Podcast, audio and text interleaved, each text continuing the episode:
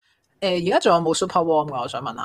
呃誒而家流行嘅誒保暖內衣叫做 heat tech，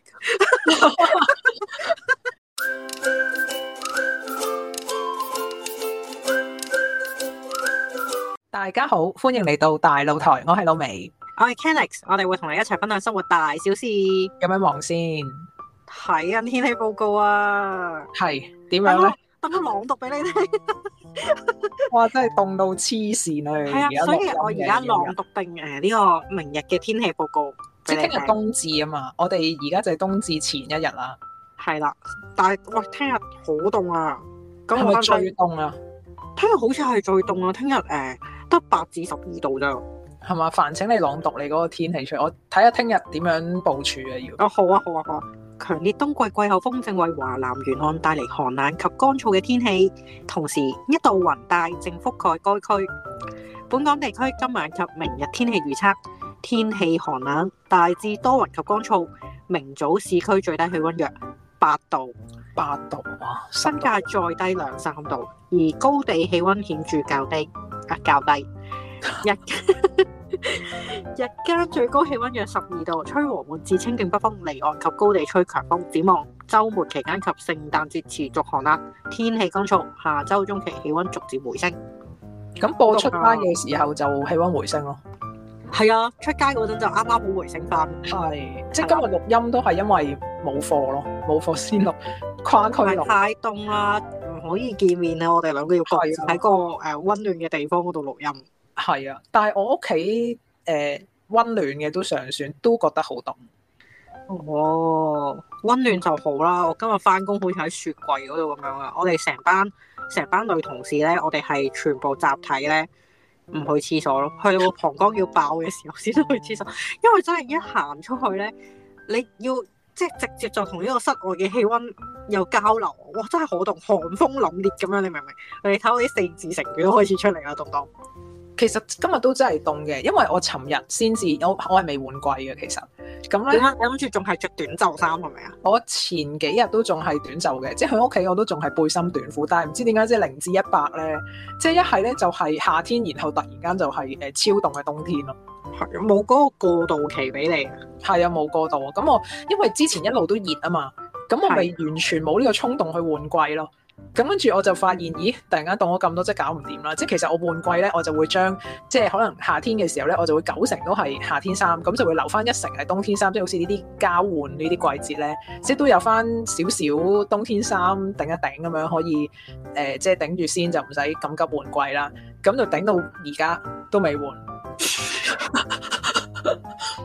不過不過我都明嘅，因為你諗下月頭嗰陣都仲有啲廿七八度嗰啲天氣，係啊咁你點樣換季之後你又覺得嚇好似有排都唔凍喎咁樣，但係點知佢一凍就係爭十度咁樣咯又。係啦，係啦。咁所以我就喺床下底咧，我係唔係全部衫拎晒出嚟咁樣交換嘅？我係面嗰幾件攞咗出嚟，誒、頂住先。咁跟住就攞咗啲誒大嘅冷衫，同埋攞一條絨嘅半截裙，攞咗條連身裙，同埋有條長褲咁樣咯。跟住就閂翻埋個床下底啦。點解你唔攞件褸出嚟嘅？請問？哦，因為褸咧，我長期都係掛嘅，咁所以就唔哦驚。係啦。哦，咁你都算係有啲衫着下。係啦，但係即係你淨係得褸，但裏邊冇理由短袖咁樣咧，成件事好怪異噶嘛。嚇咁所我以個同事仔咧，琴啊琴日都凍噶嘛。我個同事仔琴日翻工嘅時候，佢同我講話：死啦！原來今日咁凍。跟住我做咩啊？咁樣，因為我就咁望佢咧，佢嗰、個、呃、外面係着咗件燈芯絨嗰啲外套嘅。嗯咁我諗住佢都夠暖啦。跟住佢話：你唔好望到我咁暖啊！我入面嗰件其實係短袖衫嚟嘅。 喂佢勁都好唔係誒誒阿窿噶喎，因為我今日咧落街食 lunch 嗰陣時咧，我都見到前邊有啲唔識嘅男仔咁樣都係落街食 lunch 啦，有一個係着及膝褲啦。誒、即係襪，即係船襪咁樣，跟住咧上身係風褸咁樣咯，跟住我哇咩事啊？佢呢個唔係八度嘅裝置嚟嘅喎，係十八度嘅裝置嚟嘅喎。係啊，跟住我同事仔都話，因為再之前嗰日其實都有啲熱，佢就諗住今日都熱嘅，即係琴日都熱嘅。嗯咁就着錯衫咯，佢話佢哇，好錯啊！希望佢唔好病啦。係啊，跟住然之後今日咧，佢就着翻多少少，佢就着咗長袖衫咯。長袖衫，係啦，三件嘅長袖衫，但係佢話佢好夠暖，因為佢誒、呃打底嗰件係 heat tech 嚟嘅。哦，诶、而家仲有冇 super warm 噶？我想問下。誒而家流行嘅誒、呃保暖內衣叫做 heat tech，因為我好似係有 keep 住誒、呃有一兩件 super warm 嘅，我覺得 super warm 其實係哦幾洗得噶，即係幾保暖，但係又唔臃腫嘅。佢真係做到個 super warm 嘅效果嘛，因為係啊，係啊，係啊。咁但係我未未拎出嚟，啊嚇，我一陣佢有八度喎，你都唔拎出嚟，嗱，因為咁樣，我咧冬天咧就又狡辯啦，呢、個女人又狡辯啦，我就誒、呃有啲特特別為冬天而買嘅底衫嘅，就 係、誒係 lace 背心得嚟咧，裏邊係畫毛嚟嘅。咁咧，跟住同埋裏邊已經有 pad 㗎，所以你就唔使大 bra 嘅。咁所 以但佢係背心嚟嘅，係啦，背心嚟嘅。咁所以咧，你着咗嗰一件之後咧，就又保暖，又又唔使大 bra，咁 即係唔使大 bra 唔係一個重點。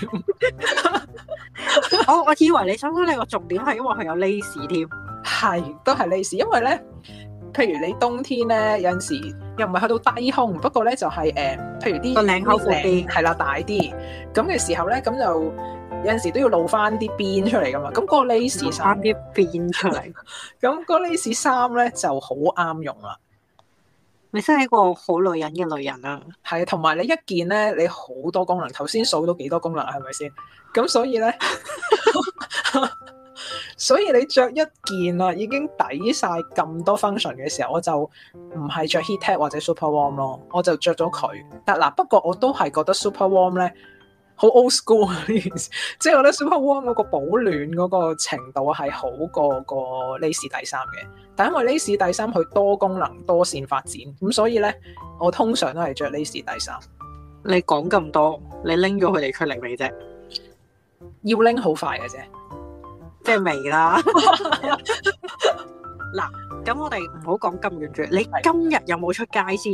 有要翻工啊嘛咁你今日凍唔凍咧？啊覺得咁日嗱，今日係好凍啊吓，因為嗱我尋日未拎嗰個，你嗰個咁冷靜嘅講法咧，佢今日係好凍啊嚇！我覺得你真係好凍咯。今日係好凍。咁其實咧我仲有少少誒著錯衫嘅，即係唔係着錯晒嘅少少啫，就係、我尋日未拎嗰個大冷衫同埋嗰個絨裙嘅。係咁就着呢兩件啦，跟住再加絲襪啦，係咪先？咁跟住咧，但係因為嗰件衫咧，佢係空蕩蕩嗰種大冷衫啊，即係佢唔係貼身嗰啲，所以其實你裏邊係應該要着翻一件貼身衫咧，去佢大個大，去係啦，冇錯。咁我就諗啊，好唔好就着？應該係 super warm 咯。我冇諗住係 super warm，我諗住係嗰啲樽領貼身嗰啲打底衫。係但係咧，我就啊唔係喎，如果我着咗誒樽領打底衫，再着件大冷衫，去公司可能會好焗熱咁樣噶嘛。咁於是乎我就放棄咗嗰個樽領衫，我係錯嘅。咁咁公司有暖氣啊？我公司個冷氣啊，凍過冬天㗎，其實。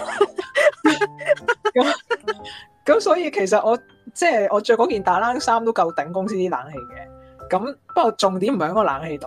咁咧就我啊咩啦，咁啊冇着嗰件樽領打底衫，我就諗住啊，不如我加件誒、呃、頸巾啦，跟住再着件長身嘅大冷衫就出去啦。咁我着咗件長身大冷衫之後咧，我唔記得攞條頸巾，我就出咗街。係啊，跟住同咧埋，所以你成兩件兩事件都係冷衫咁，咪透晒風，透入翻晒風啊，涼入浸晒浸風哇！喎。真係咩涼浸浸咁簡單啊，凍冰冰啊！ 哇！真係入晒風，救命！所以即係我又未至於係誒唔夠衫，但係入風咯，所以係好凍啊！一聽落去就覺得好凍啊啦呢件事，係啦，所以有少少失策咁樣。你真係失策啦！係啊，我咧就因為嗱我啊翻地盤西 office 啦，嗯，咁啊本身地盤西 office 咧夏天又熱，冬天又凍咁樣啦。係咁嗱嗰個凍咧，我哋係冇諗到係咁凍嘅，係雪櫃咁樣 攤咗入去。係咁啊，今朝翻工嘅時候咧，咁因為啊，我都講下我今日着咗咩衣着先，因為我都着得夠暖嘅。其實我係着咗件誒、呃 heat tech 嘅打底啦，跟住咧就着咗件冷衫，件冷衫都係嗰啲織得好密嗰啲，所以係暖嘅。嗯跟住出面就再着一件嗰啲運動品牌嗰啲多功能，入面有畫毛嗰啲誒叫咩啊防防風嗰啲風褸啦。嗯咁其嗯實係即係着晒三件喺身咧，就好亂嘅。咁但係你都知啦，如果你喺室內又係着到咁暖，你行出室外你又唔就好 P K 㗎啦嘛，係係啦。咁所以咧，我翻到去個西 office 嘅時候咧，咁我就除咗我嗰件外套啦。哇！除咗件外套真係不得了，凍死我啊！直頭係哇，咁點算？真係好凍，因為好似喺雪櫃咁樣。嗯跟住我隔離我同事，我個鄰居咧就見到，跟住佢話：喂，你着翻件褸好，我真係好凍喎咁樣啦。係阿鄰居係男士嚟嘅，跟住我真係好凍喎咁樣，跟住我就誒、因為我都有戴我啲大頸巾，咁我將成條大頸巾咧，好似冚被咁樣去披住咗成個人啦。跟住佢話唔係咧，你着翻件外套啦，真係好凍啊咁樣。跟住我話，但係我如果而家着到咁暖，我行出去咪凍死。跟住佢講咗句金句嘅。其實行到出去咧，同而家個温度都唔爭得遠，呢度一啲都唔暖。 跟住我話，咁想下又好似係喎。係跟住佢就同我分享，原來咧佢誒翻工，即係佢早我少少翻到去啦。嗯佢翻到去嘅時候，佢話班人冇血性㗎，佢哋開行晒啲冷氣。嚇點解咧？跟住佢話我翻嚟嗰陣個冷氣仲凍過出面咧，咁樣係啊，有陣時好好笑啊真係。即係啲冷氣我都唔知點解開到咁凍嘅，真係真係唔知喎，製製冷平啲啩？真係唔明啊！嗯不過你講開頸巾咧，嗱我都好中意你嗰啲咩大披肩嗰啲頸巾，我覺得真係好好用嘅。好大條啊！嗰、個頸巾誒、未去到，如果佢闊多一倍咧，就係、一張被㗎啦。咁但係拎住一張被出街有啲誇張啦。咁係所以佢就係、誒、我一個人嘅闊度咯，但係佢就好長嘅。咁係樣。可以兜喺條頸度兜兩個圈咁樣嗰啲。哦，我係 target 嗰啲咧厚身少少而係大條嘅頸巾嘅，即係你譬如披住喺個即係當披肩咁樣披住喺膊頭之後，佢後邊仲可以遮到你條腰嘅嗰一種我嗰一哦好種亂啊！呢啲度係啦。咁咧通常我有一個用法嘅，就係、假設我唔知道出邊嘅氣温，而我又驚，即係我唔肯定會唔會着得少衫，但係又想要即係有啲保暖嘅功能咧，咁我就會將即係着咗衫之後，就會將我件披肩或者頸巾啦嚇，就環抱住我個膊頭先嘅，成條披咗落個膊頭度先，跟住先至再着外褸。咁跟住呢。嗯哦我就先至會行出街。通常咧，因為呢一個包裹嘅方法咧，佢係即係可以令到嗰個 heat loss 咧可以大大減低。咁所以其實呢咁個科學嘅你呢單嘢， 係啦，因為其實我咧就都怕凍嘅，咁我就都係用呢個方法咧，去可以令到自己唔好咁臃腫得嚟咧，又可以保暖。同埋如果我落到街發現咦，其實都唔係好凍啫喎，咁我就可以 share 咁樣抽翻嗰條頸巾出嚟咧，咁就就咁掛喺條頸度就 O K 啦。死啦！你咁樣講我硬係覺得你嗰條頸巾咧，好似保鮮紙咁樣， 勁厚啊條保鮮紙，即係嗰個感覺啊！你又要包住咁樣，你搣嗰陣又 share 咁樣就搣咗出嚟 咯。好好用啊！呢、個方法即係哦但係你今日唔記得拎，因為幾好用都冇用啦。係啊，入晒風啊！係聽日用咯，聽日用，聽日你又出街，聽日出街啊，係啊，哇！黑到八度你都出街嘅，因為預早約咗啊嘛，即係如果預早約咗咁你聽日有咩就部署啊！聽日啊着牛仔褲咯，聽日啊，我哦牛仔褲係暖誒擋風啲咯，未必暖啲，嗯但係擋風啲但。可能會考慮裏邊可能着條龜佬褲都唔定，都可以啊，八度喎、大佬，八至十二度咁。頭先朗讀嗰陣冇記錯嘅話，係啊，即係好似頭先我所講，你裏邊着翻件貼身嘅樽領冷衫，唔係樽領衫，就其實有件貼身衫咧包住個身咧，就再加件有少少空溜溜嘅衫咧 trap 住啲空氣就個保暖會好啲。紅撩撩。我唔知點樣形容嗰件事，但係應該大家都明我講咩。咁但係你你再最外面其實都應該係有個可以擋到風嘅，流係啦，或者外套咁樣先夠暖。如果唔係，要啊，因為真係太凍啦。我今今日咧，今日啊講緊 today，嗯，今日咧我同我啲同事咧去食完飯翻 office 嘅時候咧，我哋成班癲婆咁樣咧，我哋將條頸巾笠咗上個頭度啊！係因為大風，真係好凍啊！凍到咧個頭咧冇笠住咧，只不過喺室外唔知三分鐘左右咧，就開始覺得頭赤赤啦！我哋成班人係啊，其咁實因為你大風係會吹到頭痛。係啊，就係因為太頭赤赤嘅關係咧，咁我哋成班搞唔掂啦。嗯咁、於是乎我哋就唯有都係大家各自咧，都係拎翻住我哋嗰、個誒、呃、頸巾仔咧，去包住我哋個頭咯。有啊，有陣時咁樣批一批咧，即係冇病啊！呢啲時間哇唔病得啊，太蝕底啦！呢啲時間病嘅話，係啊，咪你有排先好啊，我啱啱先好翻啫，好緊張嘅，係咯，所以即係不能啊，一定要好好保重身體。真啊真啊。咁除咗呢個誒頸巾仔保暖之外，咁你仲有啲咩保暖小妙招咧？保暖小妙招啊！誒、我會成日飲熱茶嘅，不過有個唔好處咧，就係、即係你飲嗰一刻咧，有個口度暖入去嘅。但係係當你係咁飲嗰陣時候，你又要去廁所，咁你又唔想去廁啊所，咁所以咧就好矛盾咯呢單嘢。但係你唔飲熱飲咧，你又個人好辛苦喎、係你一路飲住熱飲可以 keep 到個温鍋，度哦係係啊，係啦，但係飲太多你又要去嗱，即係老實講，如果翻 office 去廁所都仲好啲啊，你係都仲喺室內嘅地方去一個室內嘅地方啫。係我呢啲翻翻西 office 咧，我去廁所係要打開個貨櫃門行出去，喺室外嗰度行入去另一個地方，哇！哇真係勇氣嘅挑戰啊！嗰下你真係冇講笑。幾幾辛苦嘅，明白嘅。多謝你嘅明白啊！咁你聽日除咗着誒牛仔褲同盔老褲之外，你聽日諗住着你嗰個 lace 背心啊，定係着誒 super warm？啊誒、着晒上身，唔 lace 係啦，因為咧聽日最凍嘛，你話嗱呢個係係我話洋葱㗎，天文台天文嘅預測 嚟天文台㗎。話，因為咧聲稱咧洋葱着衫法係最保暖噶嘛，即係一係咪層啊差諗住着幾多層？ lace 底衫，再加樽領貼身衫，再加大冷衫，再加褸啦，跟住再帶埋披肩，哦，都五層喎，你嗰度至係少。啊係啊，但我誒、呃、聽完你咁講，不禁有個疑問，係你咁着樽領嘅貼身衫，點解你入面都要着 lace 咧？因為我其實今日咧係個大冷衫裏邊咧，其實都着咗件背心嘅，但係因為你入風啊嘛，即係有哦個今日嘅經驗之後。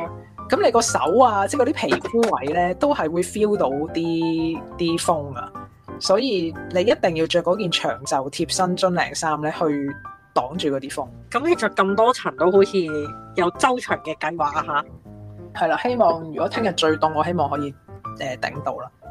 但係你計劃再周詳都好，係你首先都要拎咗嗰啲衫出嚟先，係啦，冇錯，呢個先係個重點。係啦。所以一陣間就要去拎嗰啲衫出嚟先。我聽日咧就諗住都係着翻平時翻工嗰啲衫啫，不係過咧我就會將今日嗰個誒運動型嘅風褸咧，就轉做一個長羽絨，即係去到小腿嗰啲羽絨。 哦，咁就好亂啦。搞唔掂啊！因為今朝起身嘅時候，我望到我個電話咧，佢話俾我聽，誒、我身處嘅地方體感温度得五度。我諗我聽朝起身嘅時候，個温度應該都係差唔多，嗯嗯嗯，即係連行出街都需要勇氣嘅時候咁。我諗我都係誒、嚴陣以待嗰啲。係、我都想 update 翻你咧。而家我個手提電話上面顯示嘅體感温度都係五度啊，哇，真五係度又翻嚟啦。哇！你長羽絨再拉埋鏈咧，就成件事亂晒㗎啦。係啊，因為誒、好似一個金鐘罩。係啊蠶蛹啊我想 講係啦係啦，成件事 mon 實晒咧，係 都笠 OK，實咗咁樣出去㗎啦，諗住，因為真係太凍啦。今日睇地盤嘅經歷，我覺得嗰個大頸巾係必須嘅啦，都要要要呢個係，同埋你大頸巾可以誒用有得除有得嘛，即係個彈性去翻到咯。唔知咧，因為聽日好似真係好凍咁樣，出咗街發現太凍嘅話，我應該會誒、加個暖貼咯。 誒、我又冇用暖貼喎，嚇、你冇用過暖貼？冇啊，我冇啊，女性恩物嚟喎呢個係啊，即係雖然我怕凍，但係我諗可能我症狀啊，精壯嘅露尾， 我係我冇用呢樣嘢嘅喎，我覺得我着夠衫就得咯。哦，我就誒、都中意用暖貼嘅，我唔係用暖手包嗰啲咯，我係用貼喺個身度嗰啲，即係貼喺個衫度。哦，我咁我通常貼背脊嘅，貼背脊暖得好快噶嘛。咁係啊誒誒嗰啲周期性不適嘅話，就貼翻啲後腰啊嗰啲咯，哦，咁係會舒服啲嘅，真係咁我就冇用過呢、個呢、個產品。嚇。咁、你用過啲咩保暖產品？除咗衫同埋你個披肩之外，咩暖風機啊嗰啲有冇用過？暖風機啊！誒、我喺娘家咧就有一部油壓式嘅暖爐嘅，即係嗰啲一片片嗰啲暖爐咧，誒嗰啲就好似恒温啲嘅，同埋冇咁乾嘅，即係佢唔係唔係成個熱嘅嗰啲光管 show 出嚟嘛。咁啊但係由於我哋家居整齊啦，咁就收得好好嘅。咁結果咧，我兩路咧就因為覺得拎出嚟太麻煩咧，就買咗部暖風機，就從哦來 都冇冇用過個暖爐嘅。下次執嗰個就可以送出去咯。咁唔知佢會唔會連拎出嚟都難啊？哦，原來係咁。係啦，但係暖風機就乾啲咯。暖風機好乾啊！如果暖風機嘅話咧，我以前有份工喺昂船洲啲船澳嗰度翻工，哇！好凍啊！嗰度又係勁凍，但係我覺得而家同而家差唔多，而家翻西 office 都係喺雪櫃翻工咁樣，差唔多。哦，你都慣咗響極地嗰度翻工。咁又未去到極地，你唔好咁誇張。嗯咁但係誒嗰陣時咧，有到好就 office 佢哋會有暖風機嘅，即係俾俾啲同事咧係放喺台底嗰度吹下咁樣，即係你冇理由攞上嚟吹面噶嘛，因為乾晒噶嘛。係啊，係啊但係你吹住對腳，即係吹住啲腳啊、成啊咁樣，你就會舒服啲咯。冇錯。冇錯因為真係好凍，佢嗰個凍咧係，即係你感受到啲風唔知點解可以喺個台底嗰度咧，即係係有有一知陣好咁似嘅四方八面都有啲寒風滲入嚟噶嘛。但係咧誒啊，今日咧同啲同事食飯嘅時候，佢哋講咗個真理，係因為誒、呃我個西 office 都有兩層，我我上坐上面嗰層嗯嘅，跟住佢話樓下仲凍，跟住我話點解啊？佢哋話因為冷空氣係會下降嘅咁樣咯。我哦係咪啊？好好笑喎，我覺得佢哋呢個講法，但係佢哋就話誒、覺得係樓下係凍啲咁樣咯。啊，咁咁啊！我唔知啊，我又冇度住，我點知啫？我尋日做 facial 咧，都開咗暖氈喎。要啦，咁凍，係啊，但我屋企就冇咯。即係其實誒啲好唔拉楞嘅呢兩件事，你屋企有冇暖氈呢個 product 先？。冇浴室寶啫。你接咗阿貓貓，你有冇考慮買個暖氈俾佢咧？其實貓係好怕凍嘅，因為吓？係咩？佢成係啊身都係毛嚟嘅喎，不過成身都係毛，唔代表佢唔怕凍㗎。佢平時坐嗰陣有冇收埋對手手嘅啫？佢而家坐係坐上我大髀嘅，咁咪即係凍咯，係啊，所以我知知。佢其實凍嘅，因為我覺得動物咧，佢哋嗰個毛啊，或者係油脂分泌會隨呢、個呃天然嘅天氣轉變而即係增厚啊，或者增多啊咁樣噶嘛。哦，你真係覺得所有嘅動物同你一樣咁精準都好啊，好事嚟嘅。係應該我揀得嘅應該都係正宗。啊，你呢個講法好有趣啊！咁咁 嗱，我都係一個誒、呃有愛心嘅新貓奴嚟嘅，係係咁因為佢咧，你要理身啲咩啊？我理心知道我阿貓貓咧，佢中意誒珊瑚皮嘅。嗯咁我已經喺佢個床仔個軟墊嗰度咧，用誒、呃珊瑚皮咧包咗一浸先㗎啦。咁所以佢個誒即係瞓上去嗰個觸感咧係珊瑚皮嚟嘅，咁又咁即係佢會開心嘅。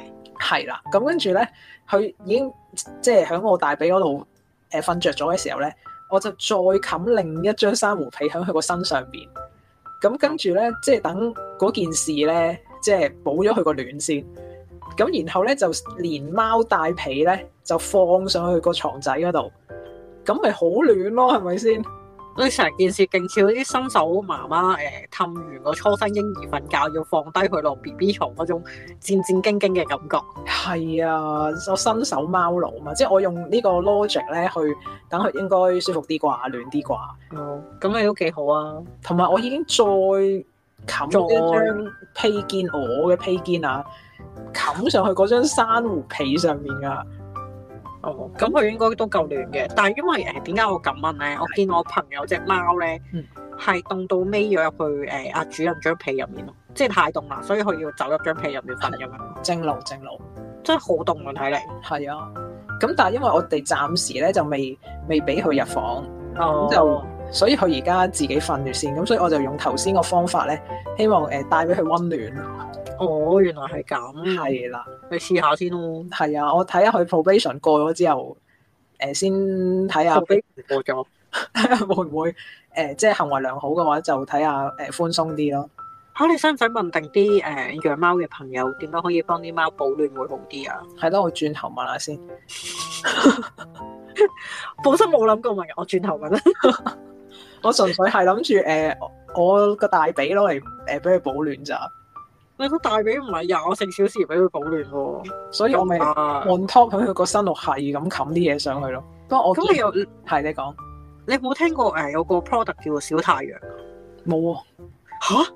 啊我小太嚟陽推貓嘅，誒唔係小太陽係誒我以前咧誒出差喺大陸嗰啲咧嗯，佢哋好興有個即係暖燈咁樣啦，嗯就叫小太陽。即係你諗下，好似太陽咁温暖，所以佢叫小太陽。哦，OK OK，係啦，咁啊呢個小太陽呢個 product 咧係真係好暖嘅，因為佢係一個即係後面仲有嗰啲咩誒呃即係有啲金屬片咁樣去反射翻嗰個燈嗰個熱力出嚟咧，係所以係好夠暖嘅。但係個問題咧就係、呢、個小太陽，即係有名啲嘅叫佢係太陽嚟噶嘛。嗯。如果你咁和暖嘅時候唔小心瞓着咗喺附近嘅話咧，你瞓醒嘅時候你會發現自己黑咗，哎呀，哎呀，即係有太陽嘅效果。同埋咧，誒、有一次咧個同事咧同我分享翻，誒、行過嚟同我講，我啲頭髮窿咗，你睇下咁樣。我跟住係我咪太近啦？係啊，佢就係唔小心喺我小太陽隔離瞓着咗，跟哦住誒窿咗咯啲頭髮，跟住我話：咦，睇你真係好夠暖喎、係咯，真係好亂嘅，嘢。係啊厲，跟害住喎！北國內嗰啲誒保暖嘅呢啲暖爐仔咧，佢哋層出不窮好多花神嘅。係，仲有啲咩新花款啊咧？哦，即係除咗我哋誒成日睇嗰啲電視入面見到嗰啲暖桌咧，即係下面有個暖爐上面冚張被上即去係嗰啲，日本嗰啲，本誒國內都有嘅。嗯嗯，係啦，除咗呢個 style 之外咧，跟住咧佢哋仲有一款咧就係、好似一碌柱咁樣嘅，即係誒、呃長方體，跟住個咁佢成碌都係暖暖爐啦，但佢個頂咧係嗰啲誒你哋燒平時燒嘢食見到嗰啲鐵絲網嗰啲嚟嘅。咁我好好奇啦，呢、個 design 究竟係點？嗰陣時有問國內啲同事咯，哦呢、個設計係誒個頂係攞嚟做咩嘅咁樣啦？即係學你多咁士，係啦，我本身都係有諗嗯係咪即係攞嚟做呢啲咁嘅搞鬼嘢，跟住佢話係攞嚟看花生嗰啲咯，花生啊、真堅果啊係 specific for 花生嘅。誒 specific for 看住啲食物咯。嗯，但我又冇見過佢哋咁樣用，即係可以咁用啫，冇人咁用嘅。可以咁樣，我未見過佢哋咁樣，可能佢哋費事喺我面前咬花生咁豪邁啩。啊，OK，咁佢哋都好靈活嘅，其實個使用方法佢哋都誒、將嗰啲產品都係一物多用噶嘛，不 嬲都。係咁人類嘅智慧係超越說明書嘅。哇！你真係講得好好啊！咁你聽日誒仲有啲咩做啊？你咁樣夠暖啦，應該係咪啊？係啊，出一出去食飯，跟住哦，食返嚟飯。同都要同誒、呃朋友做下節咁樣，除咗家人做節，同朋友都要做節嘅，都係嘅，都係嘅，都重要嘅。係啦，咁我就誒聽日誒喺雪櫃翻工咯，都繼續。加油啊！聽日誒係啦聽，Happy 日哎 Friday！誒放心，聽日所有人行出街都係行入個雪櫃一樣嘅。唉，唔係，哎係啊我都要雪櫃都係四度啫嘛，爭少少嘅啫。其實，係啊，所以啲嘢都唔使放雪櫃，哦，你呢個想法有幾有趣，係啊，唔使驚，就持續保暖啦嚇。係咯，你都要翻工啦，好夜啊而係家，係啊，好嘢 啊！你咁夜都夾住我喺度錄音啊，冇課啊，聽日唔係聽日，下星期出唔到冇街，人性啊，冇人性啊！係啊係啊，咁好啦學工咁仲你要夾住個 partner 錄音，喂，好好彩你唔係夾我要出街錄咋，哇，咁黐線，好彩你仲俾我各自喺屋企錄，你要我行翻出去喺 studio 嗰度凍死我都似。啊唔得，所以我哋跨區錄好啲，係啊，跨區有跨區嘅好處啊係啊，彈性啲。嚇，係咁啊，大家就誒、呃下一集會聽到聽翻啲誒靚咪嘅聲嘅，放心。係今次就 raw 少少，係啦，咁我哋誒、呃下期就再錄咯，睇下錄啲咩咯。係啊再諗，係啊係啊，我哋睇下到時誒有啲咩想傾偈，我哋再同大家分享。係啦，好啊，咁而家好啦我去瞓覺先，係啦，咁啊我今日嘅時間就係咁多啦，拜拜拜。拜。